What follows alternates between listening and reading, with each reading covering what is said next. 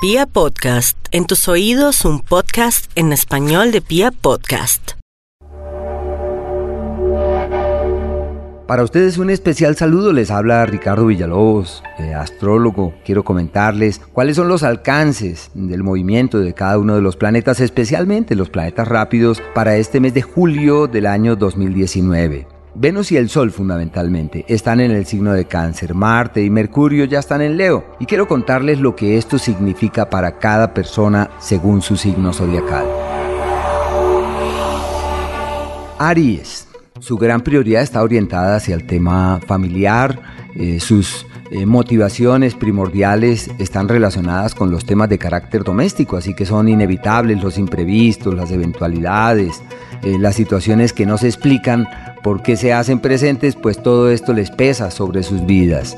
En el plano romántico, una época para organizarse, para aclarar sus caminos, para darse cuenta quién es la persona que vale la pena.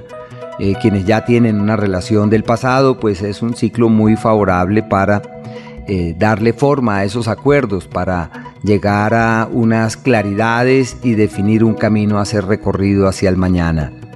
Para los Aries solitarios en el amor es una época donde puede surgir alguien del pasado, donde se plantea alguna nueva propuesta. Tienen dos astros que avanzan por el eje del amor, lo que es sinónimo de nuevas exploraciones. En lo profesional se están dando cuenta que no es, cómo no es, hacia dónde no hay que orientar los pasos. Una época incluso de prudencia, porque posiblemente quieran eh, renovar todo lo que vienen haciendo. Pienso que todo se pacta en esa dirección pero deben ser muy cuidadosos en lo que hacen y en las decisiones que toman.